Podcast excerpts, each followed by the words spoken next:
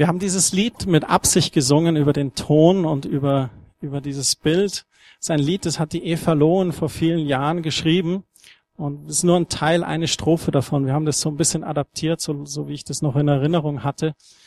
Und wir haben das schon vor 20 Jahren in der Jugend gesungen.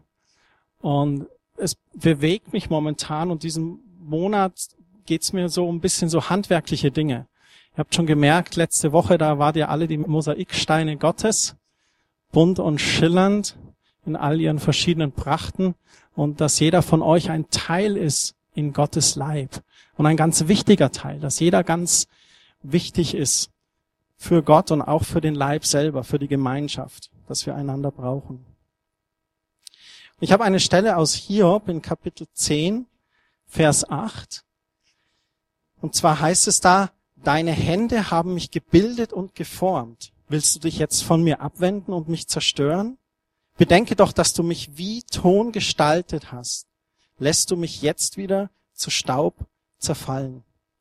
Und da sehen wir den Hiob und er beschreibt, dass Gott ihn geformt hat, so wie ein Töpfer den Ton gestaltet. Und im Vers 10 heißt es weiter, dir verdanke ich mein Leben, dass mein Vater mich zeugte und ich im Mutterleib Gestalt annahm.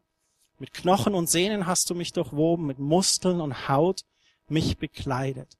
Und hier beschreibt hier, wie Gott ihn geschaffen hat und gestaltet hat. Er sagt auch, dir verdanke ich mein Leben. Wir sind hier am Beginn des, des, des Buches äh, Hiob noch. Und er sagt, ich, ich verdanke dir mein Leben. Du hast mich gekleidet, bekleidet, also gestaltet. Und in Jesaja ist eine ganz ähnliche Stelle, da heißt in Jesaja 64, Vers 7, dennoch bist du, Herr, unser Vater, wir sind der Ton und du bist der Töpfer. Wir alle sind Gefäße aus deiner Hand. Und dieses Bild des Töpfers mit dem Ton, das hat mich einfach beschäftigt. Auch schon damals, wo wir dieses Lied äh, gesungen haben, und die, die Töpferei ist eine der ältesten Techniken überhaupt, die die Menschen kennen. Also es ist eins der ältesten Handwerkskünste, ähm, die es gibt. Und was ist Ton? Ton ist wirklich dieser Staub. Ton ist eigentlich nur ein Staub. Und nur wenn du anfängst mit Ton zu arbeiten, dann wird da was draus. Und wir haben das letzte Woche gelesen, dass in der Schöpfung selber, dass Gott vom Erdboden genommen hat und geformt und gebildet hat, den Adam und dann den Lebensatem so eingehaucht hat. So ich glaube, dass dieses Bild des Töpfers und des Tons kein Zufall ist, wie es in der Bibel auch beschrieben wird. Es gibt noch eine Stelle im Buch Jeremia in Kapitel 18, da steht als Überschrift, ich bin der Töpfer und ihr seid der Ton.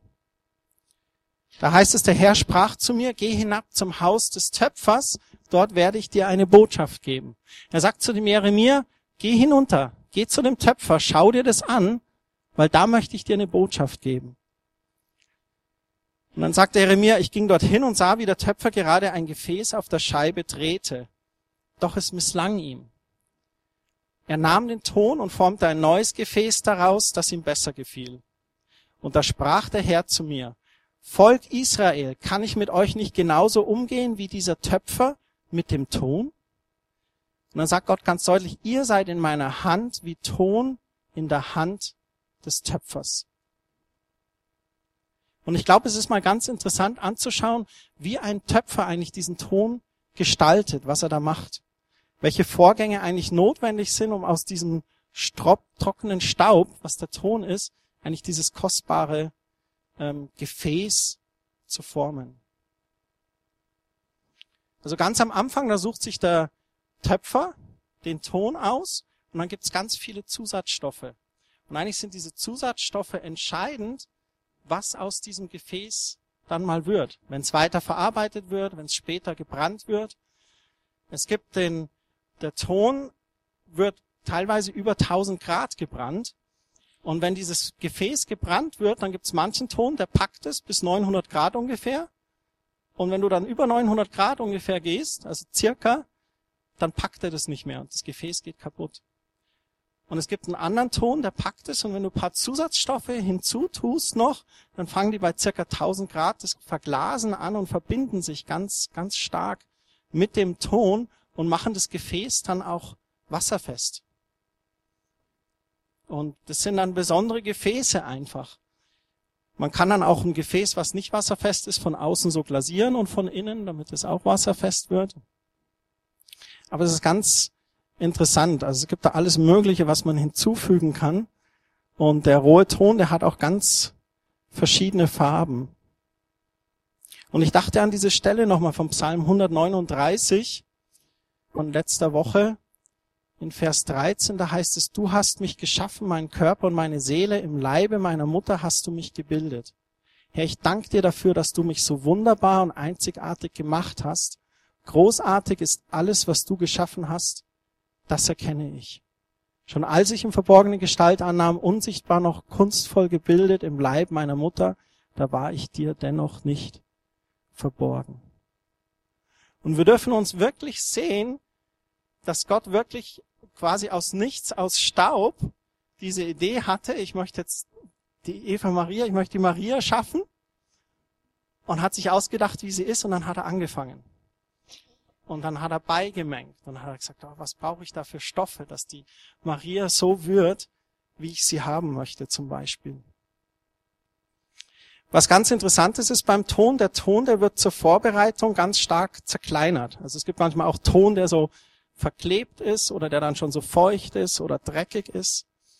Und dass du mit dem Ton überhaupt arbeiten kannst, dann musst du den erst säubern.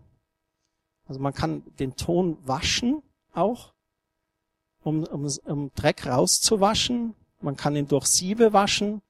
Es gibt auch in, in der modernen äh, Ton- und Gefäßherstellung, da wird mit Magneten Metall rausgenommen, damit keine Metallstücke drin sind.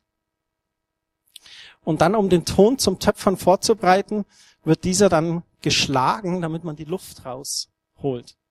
Das Schlimmste, was dir passieren kann, ist, wenn du ein Gefäß gefertigt hast und da ist Luft drin, und dann brennst du das und was macht die Luft? Die weitet sich aus und das Ding explodiert förmlich im Ofen. Und ähm, ich gehe davon aus, dass wir alle in der Schule waren. Die, einen einige Jahre, die, ja du lachst. Also es gibt manche von uns, die sind in der Nachkriegszeit aufgewachsen. Da äh, war das Schulsystem noch ganz anders. Aber wer hat denn mit Ton getöpfert schon mal?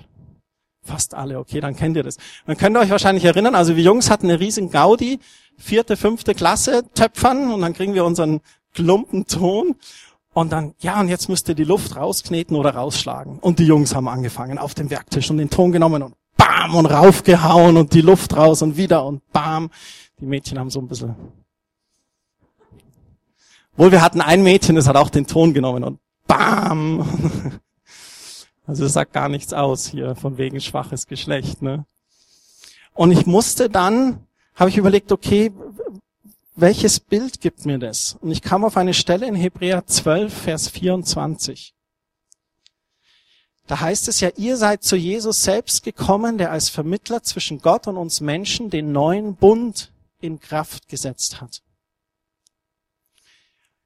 Jesus ist gekommen als Vermittler zwischen Gott und den Menschen, um den neuen Bund in Kraft zu setzen. Das ist eine ganz, ganz wichtige Stelle, weil wir hier von einem regelrechten Paradigmenwechsel sprechen. Wir reden hier von der Person, die die Grenze zwischen alter Bund und neuer Bund ist. Zwischen Alten Testament, das Opfern von Stieren und Kälbern und Blutvergießen und dem neuen Bund, wo Jesus ein für alle Mal dieses Opfer ist und sein Blut für uns vergossen hat. Und dann heißt es weiter, um euch von euren Sünden zu reinigen, hat Christus am Kreuz sein Blut vergossen.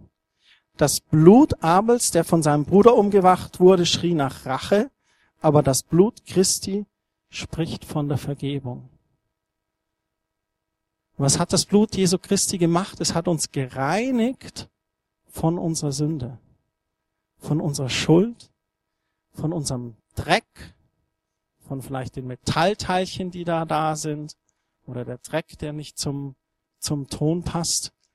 Und es kam mir dann so, weil ich glaube, dieser Formungsprozess, der ist nicht beendet da, wo Gott gesagt hat, okay, ich habe jetzt dich geschaffen und so schaust du aus. Weil ich glaube, wenn man das anschaut, dieses Bild mit dem Töpfer und dem Ton, da geht's nur nicht nur um die Äußerlichkeiten, sondern geht's auch um unser Inneres. Wir sind ja nicht nur unser Körper, wir dürfen uns ja nicht reduzieren auf das Äußere. Dann wären wir bei Topmodel oder Deutschland sucht den Superstar. Sondern da ist ja noch viel mehr in uns. Da ist unser Geist, unser Herz, unser innerstes Wesen. Dann haben wir eine Seele. Das ist unser Verstand, unsere Gefühle, auch unser Wille, der bei manchem stärker ausgeprägt ist, bei manchem nicht so stark ausgeprägt ist. Und das gehört alles dazu. Und wenn ich mich anschaue als Christ, dann stelle ich fest, ja, Jesu Blut hat mich wirklich reingewaschen und gesäubert. Und dann merke ich auch an mir, wenn ich mich so anschaue, dass ich immer noch geformt werde. Dass Gott immer noch bei mir am Arbeiten ist und eigentlich noch gar nicht aufgehört hat. Und dann stelle ich auch fest, dass ich bereit sein muss, mich auf diese Drehscheibe des Töpfers immer wieder zur Verfügung zu stellen und sagen, ja, Jesus, forme mich.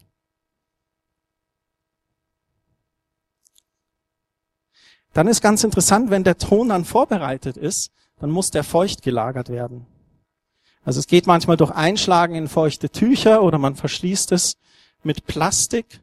Und die großen Mengen in der Industrie, die werden in Räumen mit 100% Luftfeuchtigkeit gelagert. Da wird der Raum versiegelt und dann ordentlich Feuchtigkeit da reingejagt, dass der Ton wirklich brauchbar ist. Und dann kam mir eine Stelle in Epheser 5, Vers 25. Da heißt es erstmal, ihr Männer liebt eure Frauen so, wie Christus seine Gemeinde liebt, für die er sein Leben gab, damit sie ihm ganz gehört. Seine Stelle, die wir oft bei Hochzeiten hören. Und dann im Vers 26 heißt es aber, durch sein Wort und durch das Wasser der Taufe hat er sie von aller Schuld gereinigt. Und wörtlich übersetzt heißt es auch in manchen Übersetzungen durch das Wasserbad im Worte. Und da sind zwei Bilder drin. Einmal das Bild der Wassertaufe, die wir auch machen wollen, diesen Frühling oder äh, Sommer dann, ne, wo wir schon einen Kandidaten haben, der gesagt hat, ich möchte mich taufen lassen. Und dieses Symbol der Wassertaufe ist wirklich, dass dieser alte Mensch wirklich ganz unter Wasser getaucht wird so wie wir das praktizieren, und dann wieder auftaucht und diese Symbolik ist wirklich, dass, dass man wirklich wie reingewaschen ist. Und dann dieses Bild vom Wasserbad des Wortes, das gefällt mir total gut. Weil das, was du ins Wasser eintauchst, also in so ein Wasserbad, das wird auch wirklich pitchnass. Ich kenne das aus eigener Erfahrung. Ich hatte mal ein iPhone 3 GS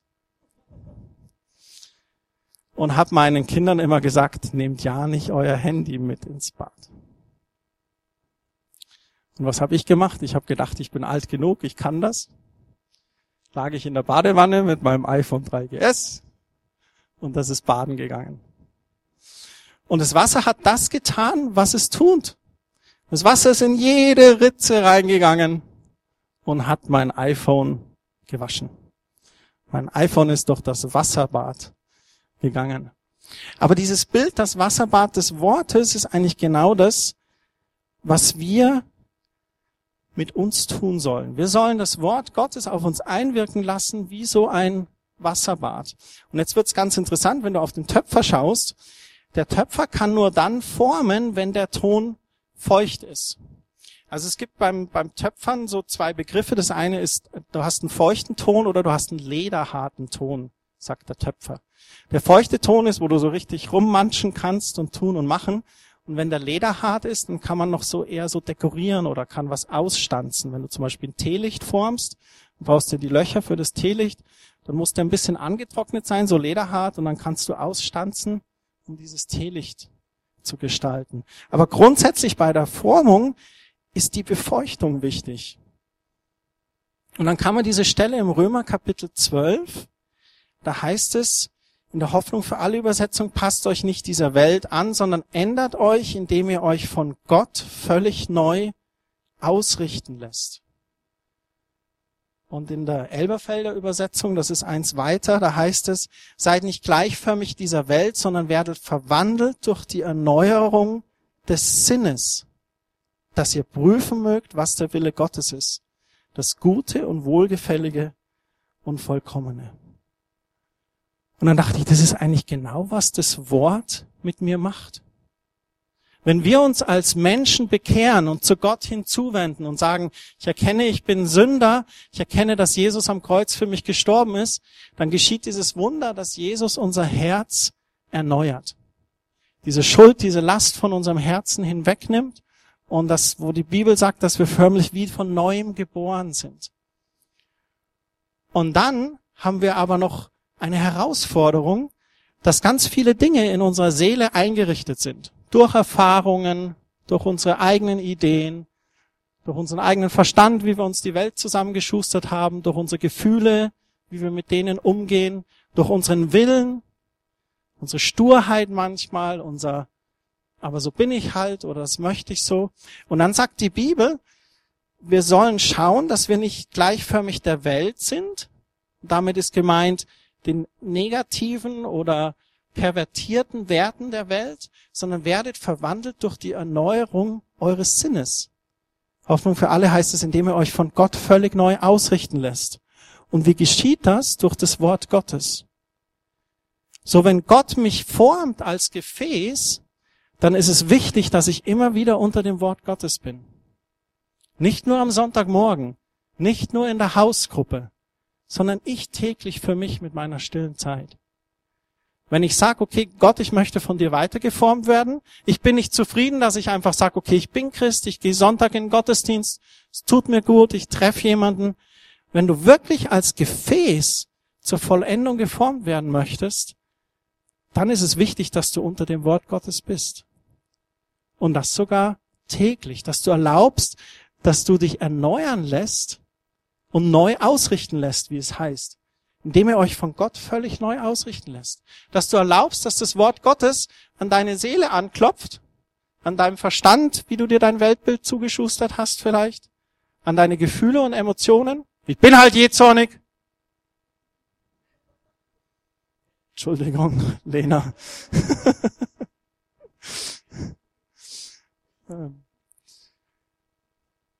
und auch unserem Willen. Das will ich aber so. Jetzt sammeln sie wieder ihr Geld ein. Das mache ich nicht mit.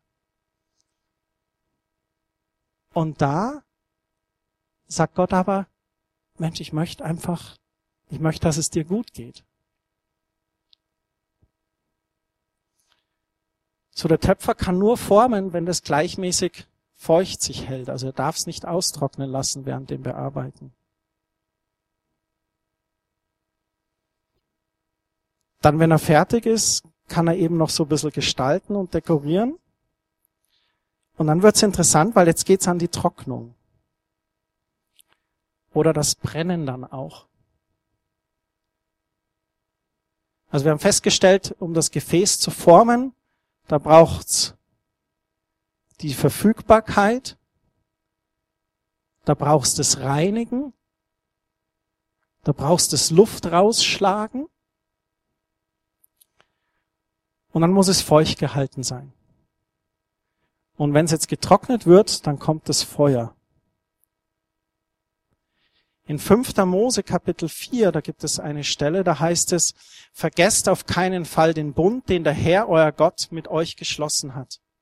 Macht euch keine Götzenfiguren in Gestalt irgendeines Lebewesens. Der Herr hat es verboten. Und dann heißt es, denn der Herr, euer Gott, ist ein Feuer, dem nichts standhalten kann. Er duldet keine anderen Götter neben sich. Eine ganz krasse Aussage. Gott hat sich oft im Feuer gezeigt.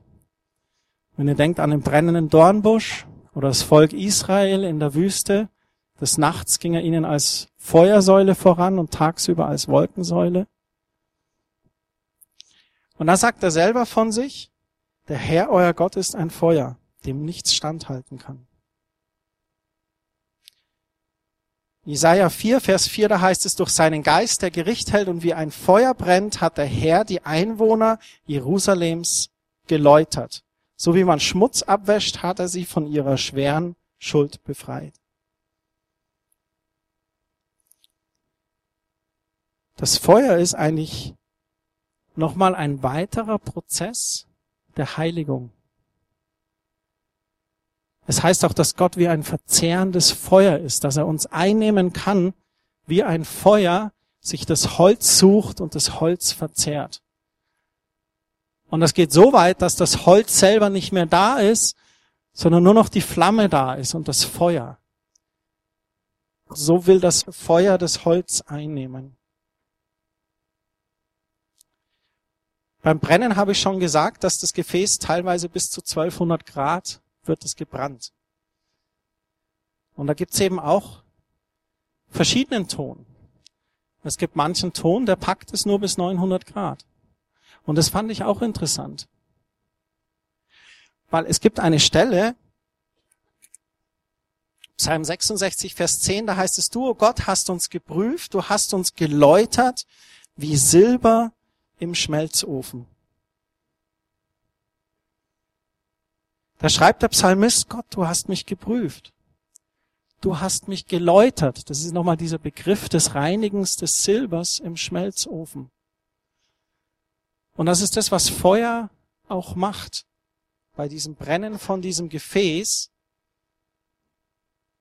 Und bei manchen Ton, der diese Zusatzstoffe reinbekommen hat, die, die Perfektion der Töpferei ist eigentlich das Porzellan, Meißner Porzellan oder andere Manufakturen, die es da gibt. Die sind deutlich über 1000 Grad gebrannt. Und da beginnt dann dieser Prozess des Verschmelzen und, und des besonderen Gefäßes, das es dann wird. Ein wasserdichtes, glänzendes Material, ein ganz schönes Gefäß. Und dann ist es sogar so, dass einige Gefäße auch zweimal gebrannt werden. Es gibt manche, die werden erst gebrannt, nochmal glasiert und kommen dann nochmal ein zweites Mal ins Feuer. Und dann habe ich so überlegt, okay, was, was, was bedeutet das für mich? Wenn Gott dieses Bild gibt des Töpfers und des Tons, was bedeutet das für mich? Was es auf alle Fälle bedeutet, ist, dass wenn ich dieses veredelte Gefäß haben möchte, also ich habe das geformte Gefäß aus Ton und es schaut schön aus und das kann ich austrocknen lassen. Aber das ist nicht wasserdicht, das glänzt nicht. Das ist zu wenig Nütze vielleicht, höchstens um den Abfall vielleicht reinzusammeln. Aber dieses veredelte Gefäß, das ist durchs Feuer gegangen. Und da dachte ich mir, was sind Dinge, die sich wirklich, wenn ich das übertragen nehme auf mein, mein Leben, wo ich vielleicht durch Situationen gegangen sind, die wie Feuer waren, da habe ich gemerkt, da ist ein Ding in mir gereift und das ist mein Charakter. Und da habe ich für mich den Schluss gezogen, wirklich diese Veredelung als Gefäß Gottes ist wirklich da, wo wir wirklich an diesen Punkt kommen, wo wir Gott erlauben, dass er unseren Charakter verändert. Durch all diese Prozesse hindurch, dass wir schlussendlich an den Punkt hinkommen und sagen, mein Charakter hat sich verändert wegen Jesus. Meine eigene Persönlichkeit. Und das ist das, wo die Bibel eigentlich beschreibt, wo Paulus den Wunsch hat, ich sehne mich danach, dass Christus in euch immer mehr Gestalt gewinnt.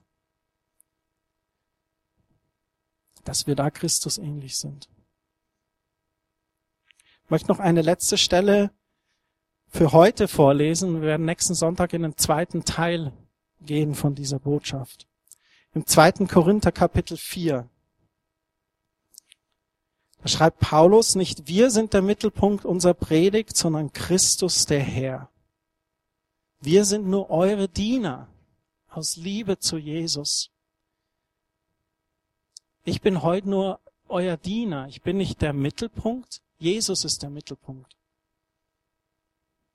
Denn so wie Gott einmal befahl, Licht soll aus der Dunkelheit hervorbrechen, so hat sein Licht auch unsere Herzen erhellt.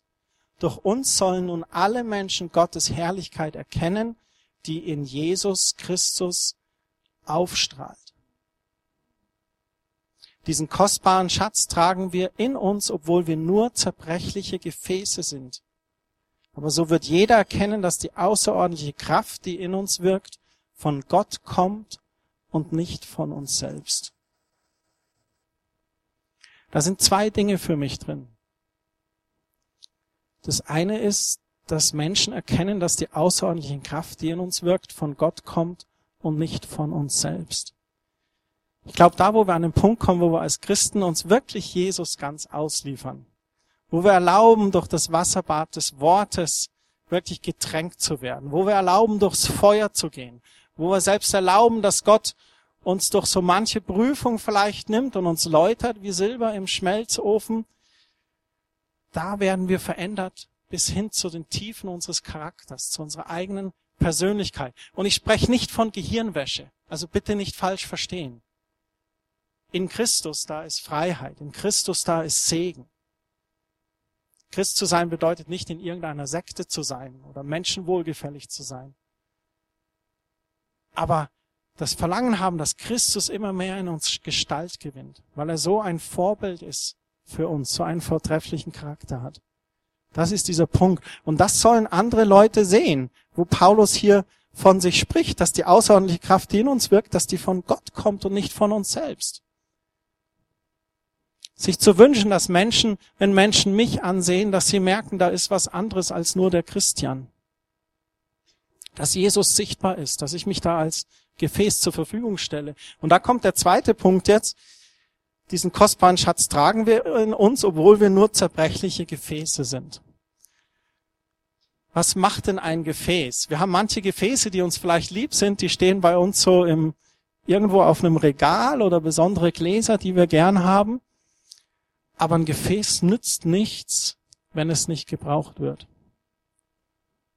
Und das ist auch in diesem Bild von dem Töpfer und dem Ton, dass Gott uns formt zu Gefäßen, damit wir einen Zweck erfüllen, damit wir einen Sinn haben. Ich habe letzte Woche hatte ich dieses Kristallglas dabei. Ne? Wir haben vier Gläser davon, die haben wir mal geschenkt bekommen. Und es ist wirklich, die, die sind, also sind kostbare, schöne Gläser und die haben wir da in dem Schrank. Aber dann, wenn man mal ein Glas Wein trinkt, dann, welches Glas nimmt man? Das normale. Genau. Aber das ist eigentlich nicht der Sinn und Zweck. Man soll es einfach auch mal so normal holen. So ein Gefäß nützt nichts, wenn es nur da steht. Ein Gefäß möchte genutzt werden. Nicht nur benutzt, sondern genutzt. Es soll einen Nutzen haben für jemanden. Und wenn Gott uns als Gefäß sieht, dann glaube ich, dann sagt er auch, ich möchte, dass du ein Nutzen bist für jemanden. Dass du dich zur Verfügung stellst. Und dass wenn du dieses Gefäß bist, dass dann Menschen auch Christus in dir sehen. So wird jeder erkennen, dass die außerordentliche Kraft, die in uns wirkt, von Gott kommt und nicht von uns selbst. Aber ich möchte jetzt hier zu einem Punkt kommen. Und nächste Woche gehen wir weiter. Nächste Woche reden wir ein bisschen über diese Veredelung, was das eigentlich bedeutet, was Gott da mit uns macht. Vater, ich möchte danken für diesen Sonntagmorgen.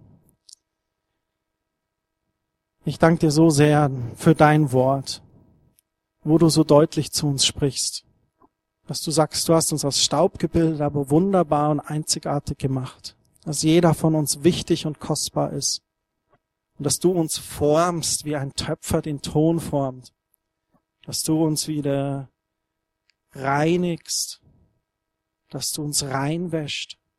Dass wir jederzeit mit unserer Schuld zu dir kommen und Vergebung er erbeten können vor dir und dass du uns einfach vergibst und einfach uns wahrnimmst als Kind Gottes und als Geschöpf von dir. Und danke, dass du uns formst und so wie der Töpfer unterschiedlich formt, ist jeder anders. Mein Gebet ist, dass du uns hilfst, dass wir voller Vertrauen uns in diese Hand des Töpfers begeben, dass wir erlauben, dass du uns formst, dass wir uns deinem Wort aussetzen, dass wir erlauben, dass dein Wort uns erneuert, dass wir uns von deinem Wort neu ausrichten lassen, förmlich. Danke für diese Erneuerung, danke für diese Formung. Danke für diese Reise, auf der wir sind mit dir, diesen Weg, bei dem du uns an der Hand nimmst und mit uns gehst, Herr.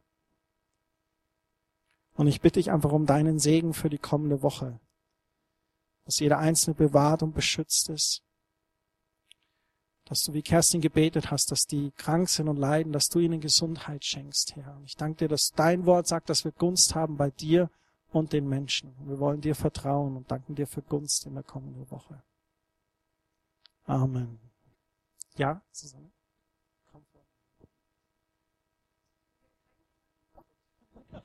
Aber ich dachte, es war doch jetzt ein sehr starker Eindruck. Ähm, wer immer schon mal getöpfert hat und was gemacht hat, der wird es auf keinen Fall kaputt machen. Gott ist der Töpfer, der wird nie sein Gefäß zerschlagen. Also wenn uns Dinge zustoßen, die uns zu zerbrechen drohen, das ist nicht Gott, der macht sein Gefäß nicht kaputt. Wenn er, weil es kostet so viel Mühe und Kraft und Geduld und Liebe, das zu machen. Vielleicht das noch als Gedanken hinten dran. Der Töpfer zerschlägt sein Gefäß nicht. Vielen Dank. Amen. Dann wünschen wir euch einen schönen Sonntag. Genießt die Sonne.